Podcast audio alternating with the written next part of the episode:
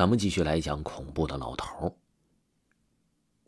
在几年前，当初的这所中学的面积还不像现在这样大，学校的西边是后来扩建的。这件事情是听我哥哥说的。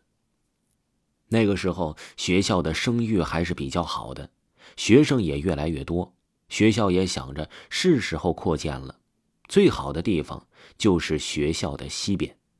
那里是一片荒地，周围比较平坦，没有什么建筑和其他设施。后来得到了政府的审批，扩建也都是顺理成章的事情了。学校是趁着放暑假的时候开始动工的，在挖地基的时候，挖机师傅突然挖到了一口棺材，听说当时的工人都听到了棺材里发出了声音，这个声音听起来非常奇怪。人们说，这种声音好像是从喉咙里挤压出来的咯咯声，声音不大不小，正好钻进每个在场人员的耳朵当中。人们不敢再往下挖了，都停了下来。当时的包工头看到这种情况，也拿不定主意，叫来几个人把棺材先抬出来再说。几个人费了很大的力气，也没能把棺材抬出来。人们把棺材盖打开，里面发出了一种恶臭。尸油是黏腻腻的，覆盖着一层骷髅，只有一具白发和一身的寿衣，能看出来这是一位老头。看这口棺材的模样，应该是最近十几年才埋进去的。但是附近的村民却没有人来认尸，大伙都停工了，打算等一个晚上看看。包工头打算，如果明天还是没有人来领走尸体。那就把尸体连同棺材一起填充地基，这样做是最方便也是最省事儿的方法了。到了第二天的中午，果然还是没有人来认领尸体。包工头为了赶工期，也只好将这具尸体填在了地基之下。等学校扩建完成之后，那些参与掩埋尸体的工人都相继得了怪病。有些工人为了减轻自己身体的痛苦而选择了轻生。那个包工头更是可怜。有一天在工地的时候，他眼睁睁的看着一个工人从楼上摔下来，倒在血泊当中。包工头因为此事而负债累累，也走向了自杀的道路。自从那天开始，学校的西边就变成了一个很少有人敢涉足的地方。人们都说是那个无名的老头的尸体向他们报复。也难怪，老人家在棺材里好好的躺着，他们非要打扰他的安息。而且看样子，老头也并没有什么亲戚子孙。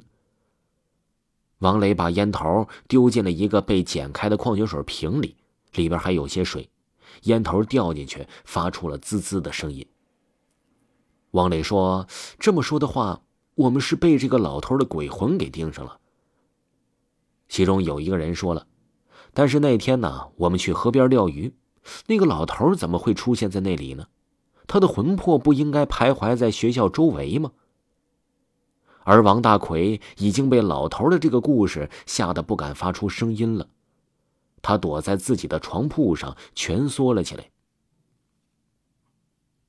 从来都没有听过有人把鬼打出血的。这个王大奎真是了不起，居然把鬼的头给砸破了。这场讨论持续了很久，也没有讨论出什么头绪，都各自回到了自己的寝室。只有王大奎这个胆小鬼死死的拉着王磊，让王磊陪着他一起睡。王磊冲他翻了个白眼儿，从他的束缚中挣脱出来，走出了王大奎的寝室。几天之后，学校出事儿了。初中二年级的一位同学在公共厕所是上吊自杀了，那个厕所的位置正好在学校的西侧。校长为了学校的名誉，让各班级的老师们告诉自己的学生，这只是学校遭到了偷窃啊，并不是命案。但是纸包不住火，这件事情很快就传开了，同学们都议论纷纷。与此同时，王大奎的精神也突遇了严重的打击。那天晚上，王大奎独自一个人去图书馆还书，可是没想到在路上突然遇到了那个老头。他半蹲在小路边，浑身滴血，歪着嘴对王大奎说着不清不楚的话，一边说一边向王大奎跳过来，那动作就像是蛙跳，速度异常的快。王大奎向着寝室的方向跑去，发出了嘶吼声。那个老头超越了他，堵住了他的去路。王大奎转身向别的方向跑，老头又堵住了他的路。只有向西边跑的时候，老头才会不紧不慢地跟在身后，一直跑到了西墙根儿，一棵大杨树的下面，没有地方跑了。王大奎身体紧紧贴着墙面，呼吸颤抖，面临着崩溃的边缘。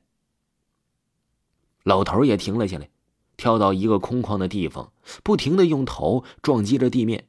地面是泥土，没撞几下，这地面就出现了一处凹陷。老头抬头看向王大奎，咧开嘴笑了，几颗牙齿顺着粘稠的血液掉了下来，样子实在恐怖。没过多久，这老头消失了，而王大奎依然靠着墙根，浑身像是筛糠一样抖个不停。第二天天亮的时候，被一个跑操的同学发现了异样，领到了教导处。听众朋友，恐怖的老头还有下集，请您继续收听。